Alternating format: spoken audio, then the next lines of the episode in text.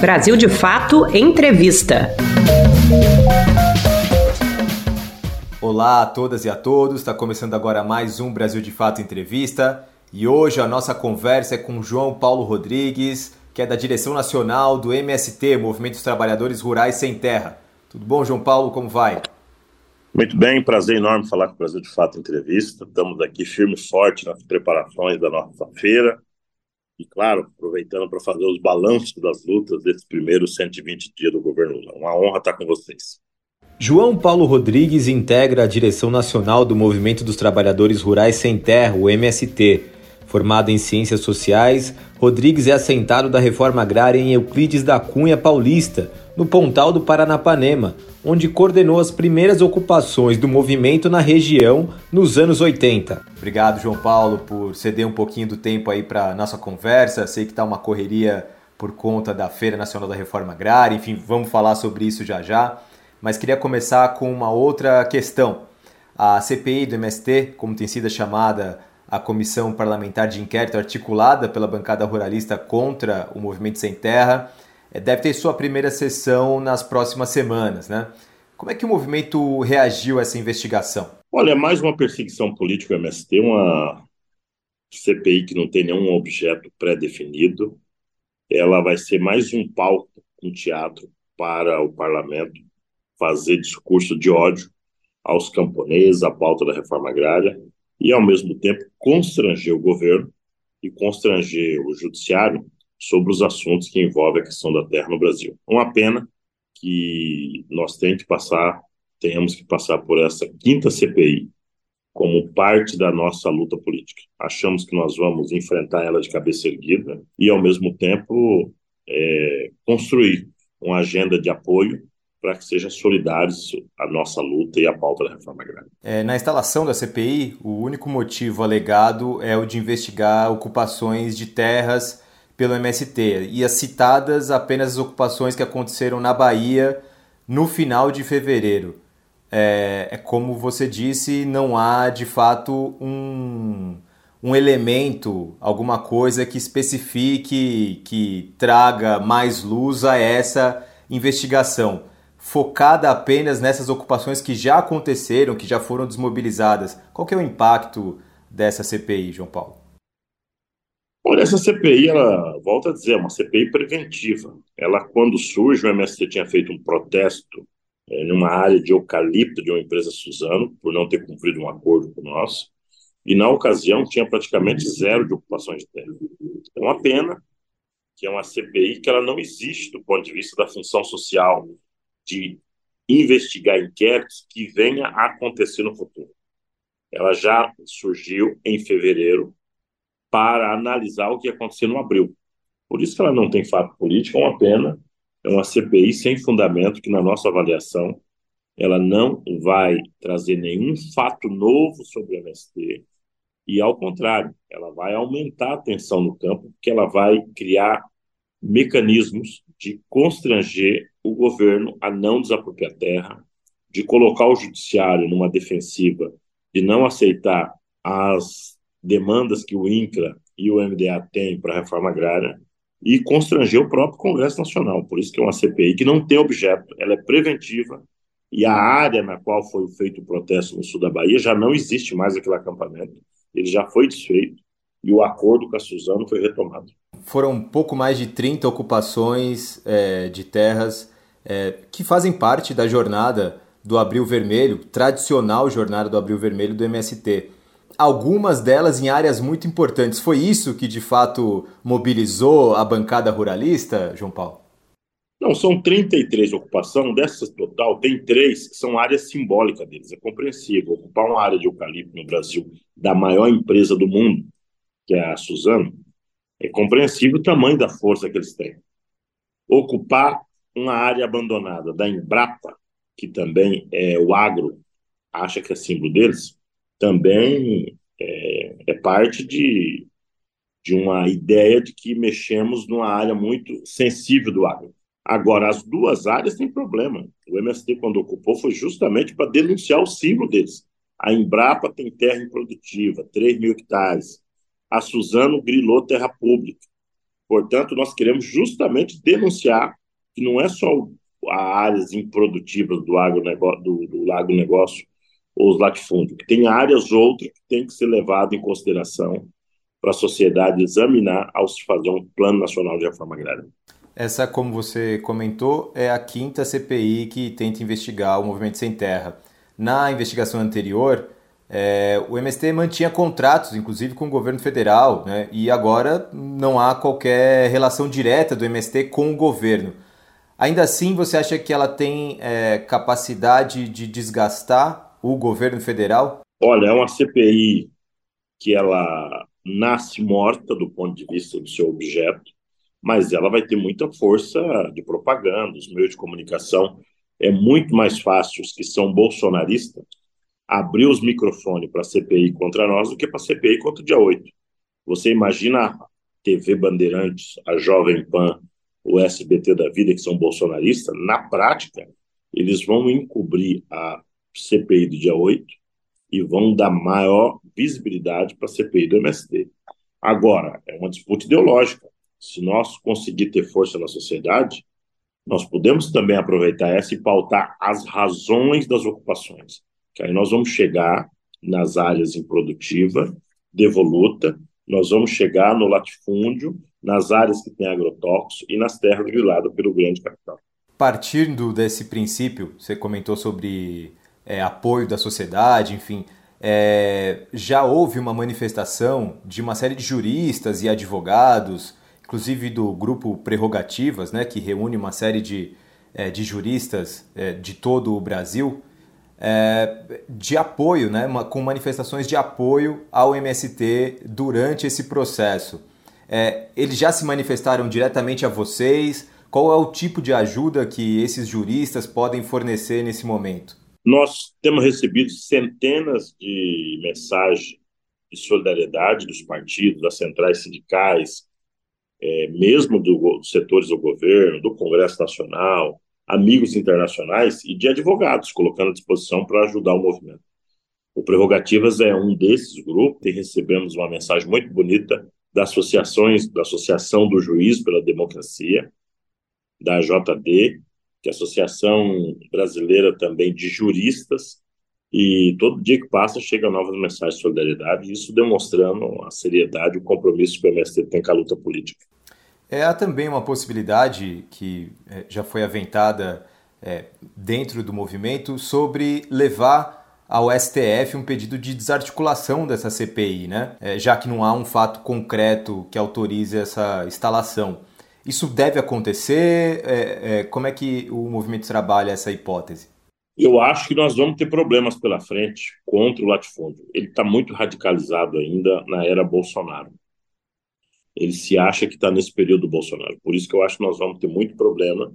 Eles estão muito fortemente armado no interior do país e não e não avaliamos que é uma situação fácil para a luta pela terra e pelo governo. Por isso nós vamos ter que ter muita cautela, não é momento de provocação e conforme nós temos dito por aí, o MST tem três grandes missões: defender o governo, defender os nossos assentados e acampados e manter a autonomia para poder ter a capacidade de fazer luta e, ao mesmo tempo, fazer mobilização. Como é que fica a relação com o governo federal após essas, essa instalação da CPI, João Paulo? Havia expectativa de que o governo anunciasse, inclusive neste mês de maio, é, ações de reforma agrária em favor de assentados.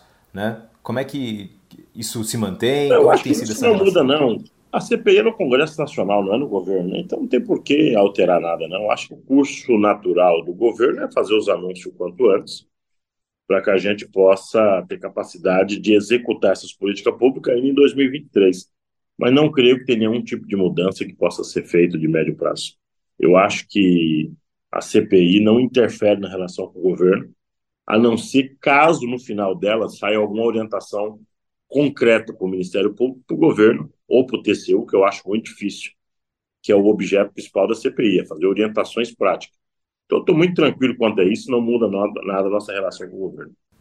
São quantos assentados hoje, João Paulo, é, esperando é, por uma terra é, para plantar, para viver, enfim?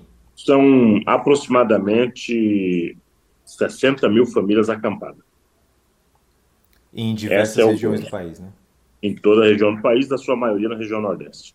Aproveitando né, o, o gancho da CPI, a notícia da CPI ela coincide com a Feira Nacional da Reforma Agrária, que o movimento fará em São Paulo, é, no Parque da Água Branca, é, nessa semana agora, né? Começa no dia 11. É, essa também é uma oportunidade de aproximar ainda mais o movimento da cidade? Não tenho dúvidas. A Feira da Reforma Agrária é o momento alto do movimento, aonde nós temos capacidade de dialogar com a sociedade a partir de uma prestação de conta, que é quantas famílias foram as foram beneficiadas pelo programa de reforma agrária e o que está se produzindo no país inteiro. Por isso, nós estamos muito animados com as feiras. Mais de 500 toneladas de alimentos estão chegando aí, uma enorme quantidade de variedade de produto, feirante do país inteiro, gastronomia. Essa feira será um marco na luta contra a CPI. E a gente falava sobre essa aproximação da cidade e o campo, né, de levar o MST para o meio urbano é, nesses últimos anos tem acontecido um movimento é, natural né, das pessoas se aproximarem do movimento. Então, muito boné vendido, enfim, é, já vi você falando aí sobre números grandiosos de símbolos do MST sendo vendidos. Como é que tem sido essa característica? Foi inclusive durante os governos, o, o período do governo Jair Bolsonaro, que o movimento teve essa outra vertente, né, de levar o movimento para outro lugar. É, como é que tem sido essa recepção nos meios urbanos? Olha, o MST no último período talvez seja o momento que criou mais relações com a sociedade. Eu acho que é um conjunto de fatores. Primeiro, a nossa luta contra o golpe, defesa da Dilma, defesa do Lula, a participação nossa ativa nas eleições, mas eu acho que o mais emblemático que o MST ganhou mais adeptos e apoiadores foi nas campanhas de solidariedade que fizemos contra a fome e a miséria durante a pandemia. Eu acho que isso é o resultado de anos de trabalho, mas é as pessoas veem que o MST é uma organização séria, com capacidade de organizar e uma capacidade de mobilizar as suas militâncias para contribuir em campanha de solidariedade, como temas de alfabetização de jovem adulto, também como tema de produção agrícola. Por isso que eu estou animado. Acho que é um momento bacana do MST com a sociedade e por isso que nós temos que zelar por esse momento.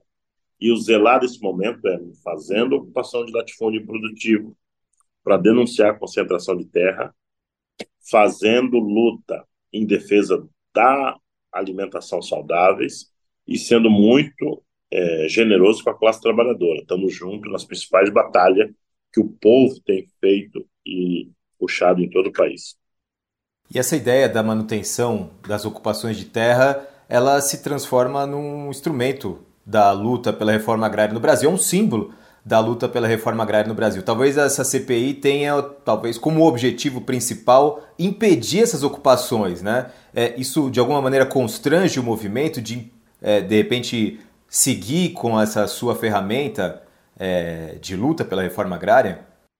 Eu acho que não. A ocupação de terra do movimento nem vai ser suspensa, nem vai ser aumentada. Ela é um instrumento natural, é uma decisão local das famílias, não passa por nenhuma grande decisão.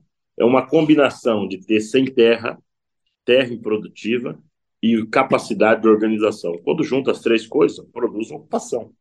Ontem mesmo tivemos três ocupações no Rio Grande do Norte e foram ocupações locais, decididas pelo movimento do Estado, e as pessoas, quando ocupam, o que decide essa, se, se vai ocupar, não, não é se tem CPI ou não tem CPI. É se tem terra improdutiva e se tem sem terra. E essa vai ser o critério que vai continuar. João Paulo, mudando um pouquinho de assunto, mas nem tanto, é, você foi é, participou ativamente da campanha é, do presidente Lula, né? Então acompanhou é, como, se, como foi se desenrolando a formação do governo, né? Como esse governo chega agora. Temos aí, como você falou no começo do, da nossa conversa, pouco mais de 100 dias de governo, né? Como é que é essa tua avaliação desse, desse primeiro, dessa primeira trimestre é, do governo já instalado, as dificuldades e problemas que tem levado à frente, principalmente na área econômica, né? Tem grandes desafios. Como é que você tem visto esses primeiros cento e poucos dias de governo Lula? Eu acho que tem pontos positivos, pontos que eu ainda não sei avaliar e tem pontos negativos. Eu chamaria a atenção dos pontos positivos, foi a capacidade do Lula em tomar as rédeas do governo com o tema da economia, foi muito rápido e está conseguindo acertar os pontos. A capacidade de aprovar uma PEC que melhorava o orçamento do governo no Congresso Nacional, já no primeiros dias de governo. E, ao mesmo tempo, essa agenda de continuidade dos projetos e programas sociais que está sendo consolidado no país inteiro. Esses são pontos importantes. Eu acho que o principal do Lula é, é, é avançar contra a fome. E isso ele está conseguindo fazer e nós temos que reconhecer isso. Agora, tem muitos problemas ainda na articulação política, de relação com os movimentos, ainda tem que ajustar os tempos de cada programa social com as demandas que existem no campo, e, ao mesmo tempo, a dificuldade sempre de construir maioria no Congresso Nacional. Mas eu estou muito confiante com o governo nosso, que vai dar certo, e que a forma de nós apoiar esse governo é estar junto nas dificuldades, mas estar junto nas lutas também, pressionando para que possa cumprir a função social e o melhoramento da reforma agrária. A gente já sabia que a oposição ao presidente Lula seria estridente, né? tem um vácuo de quatro anos, é de muito incitação ao ódio, enfim, é, que seria mais ou menos por aí, a gente já imaginava. Mas eles conseguiram, de uma maneira, mesmo que ainda desorganizada, atrasar avanços do governo. Né? Como é que o governo deve lidar com essa oposição e que não parece ter recolhido o palanque no pós-eleições, né? Olha, eu acho que a, a direita ela saiu muito fortalecida das eleições. Ela saiu com quase 50% de apoio de votos. Então é natural que ela tenha discurso para fazer e tem gente para receber esse discurso. Agora, vamos combinar que ela está perdida do ponto de vista de liderança, ela tem problemas de pauta, a não ser o ataque, eles não tem o que defender. E ela tem problemas profundos em lidar com a direita golpista com a direita democrática. Eles não conseguiram ainda unificar.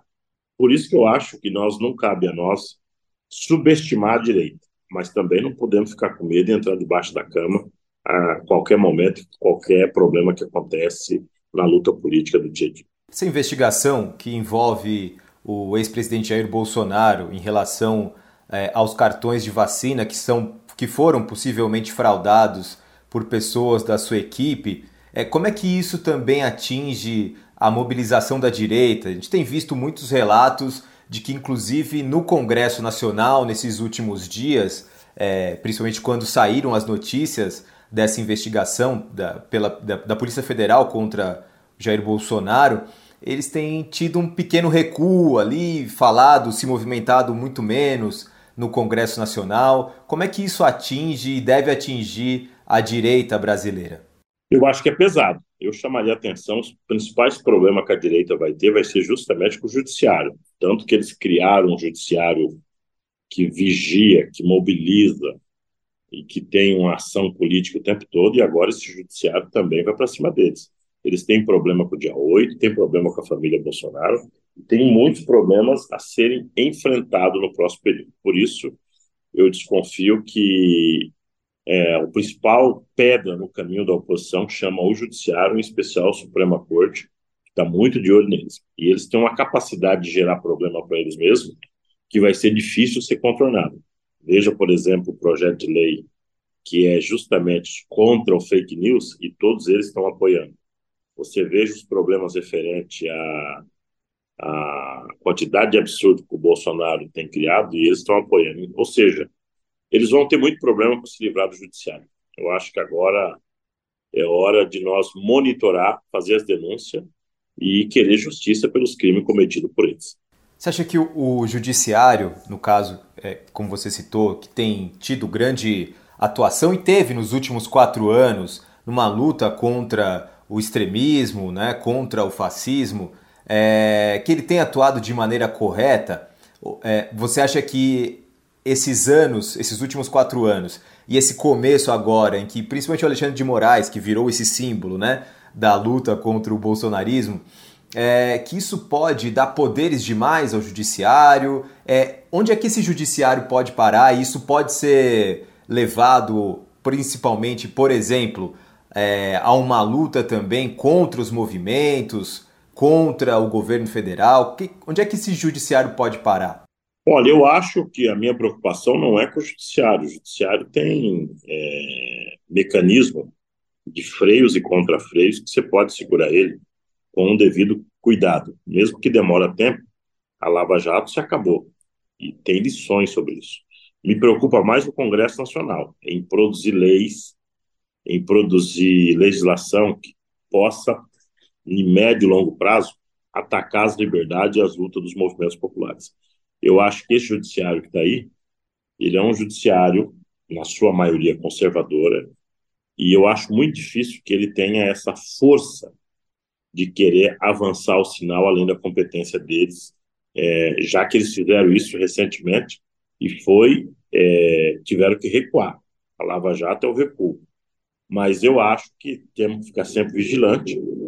Não cabe a nós ficar nem atacando o judiciário, nem apoiando o judiciário. Cabe a nós a querer defender a lei, a justiça e a Constituição. São coisas diferentes. O que, que você espera também da CPI é, do 8 de janeiro? É, o, o, Supremo Tribunal Federal já fez mais de 400 réus é, que foram presos ali é, durante os atos e nos dias que se seguiram, né? É, o que esperar dessa CPI? Olha, eu acho que a expectativa é muito grande de nós ter pelo menos entender melhor a dinâmica do bolsonarismo quando pensa uma ação como aquela.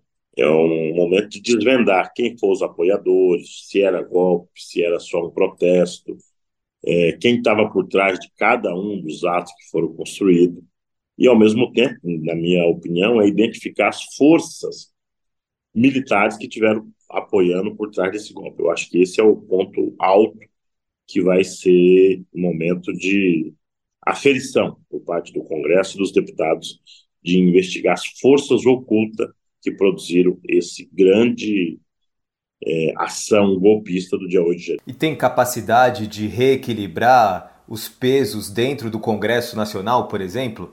Se vier, por exemplo, a culpabilizar deputados, enfim, que alguns estão no hall de investigados, né? Eu acho que não. Eu acho que esse poder que não vai ter, quem vai ter esse poder é o judiciário.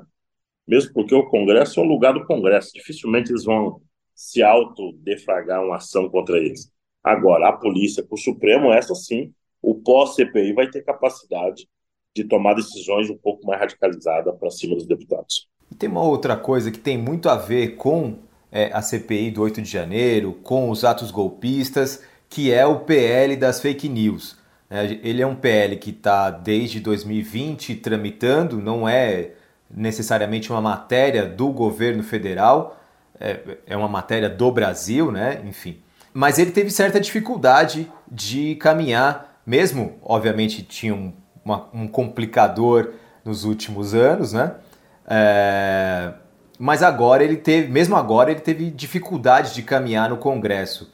É, o que esperar desse PL? É possível que ele seja votado? Como é que ele deve avançar? O PL ele é um enfrentamento super radical. Ele não passou, não é por pouca articulação política, porque a base do golpe se dá pelo fake news. A base do golpe é uma combinação do agronegócio, dos grandes capital financeiro internacional que anda por aí financiando esse tipo de coisa, das Forças Armadas e da fake news.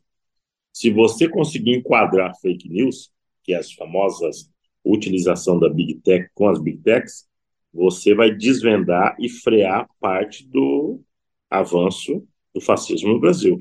Por isso que a luta que está sendo feita no Congresso Nacional é um PL histórico, uma luta histórica. Se nós conseguir passar da forma como está o projeto do Orlando, do deputado Orlando Silva, será um grande avanço para todos nós.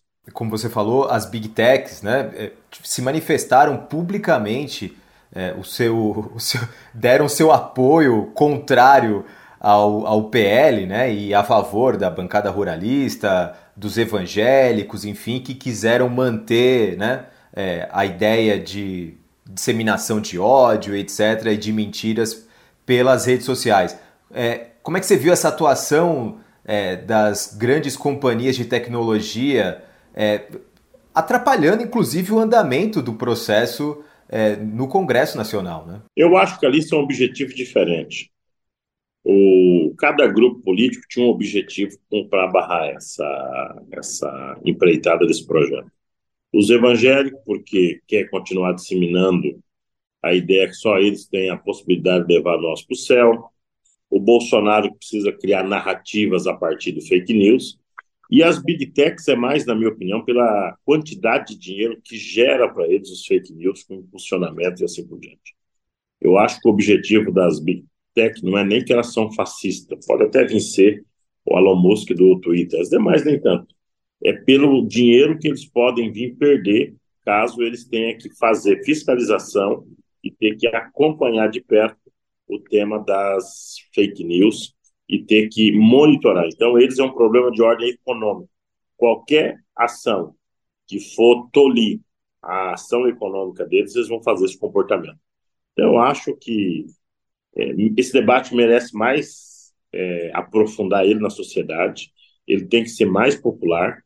Caso contrário, por mais que a gente tenha uma vitória na Câmara, ele ainda vai ser um projeto que vai ter dificuldade de ganhar adesões na rua e no meio da área digital. Por isso é um debate importante para esse momento e é uma das formas da gente acabar com o crescimento do fake news no país. Chegando no final da nossa conversa, João Paulo, é... sempre o movimento popular sempre tem pautado a ideia de que um governo sem o apoio popular sem as pessoas na rua, é, ele não é, ele não se sustenta ou não consegue colocar é, de fato os seus projetos. E a campanha do, do, do, presidente Lula foi muito bonita, teve muitos projetos importantes e que vão, necess... vão, vão precisar de apoio popular de fato. É, como é que os movimentos estão se articulando é, para dar esse suporte ao governo, para levar pautas que são importantes para os movimentos, né, para o Brasil, é, levar isso para a rua para que eles tenham apoio o suficiente para pressionar, por exemplo, o Congresso Nacional e o Judiciário? Eu acho que ainda está muito no início. As pessoas estão vendo o balanço do 100 dias do governo, montando as suas estratégias. Tem uma vontade de ter uma frente contra o bolsonarismo e lutar contra a política de juros tem uma vontade de nós ter um, uma frente nova que é participação popular no projeto de governo e a consolidação dos comitês popular. Mas tudo tem fase de construção. Eu acho que ainda é cedo para a gente dizer como é que os movimentos vão se comportar referente ao governo nos próximos quatro anos. Eu acho que cada um está fazendo o seu balanço, vendo o que sobrou depois de seis anos de golpe e, ao mesmo tempo, organizando uma estratégia que dê conta da complexidade do próximo período, que é lutar em defesa do Lula, lutar em defesa dos nossos direitos e lutar contra a extrema-direita. O fazer no dia a dia isso precisa ser melhor ajustado para a gente dar conta. Apesar disso, o primeiro de maio foi um grande ato, importante ser valorizado. Apesar disso, a jornada das mulheres do dia 8 de março foi importante e chama atenção aqui para a nossa jornada de abril, que demonstrou a vontade do povo brasileiro continuar fazendo luta, mesmo no governo nosso. João Paulo, obrigado por essa conversa, viu? Eu que agradeço a oportunidade. Continuamos firme e forte na defesa da reforma agrária, dos alimentos saudáveis e do povo brasileiro. Você que nos acompanhou até aqui, muito obrigado. Na próxima semana voltamos com mais uma entrevista. Tchau, tchau. Você pode conferir mais conversas como essa no YouTube, Spotify, Deezer e outras plataformas do Brasil de Fato. Direção e entrevista José Eduardo Bernardes. Coordenação de jornalismo Glauco Faria. Coordenação de rádio Camila Salmásio. Coordenação de audiovisual Monize Ravena. Coordenação de redes sociais Cris Rodrigues. Direção executiva Nina Fidelis.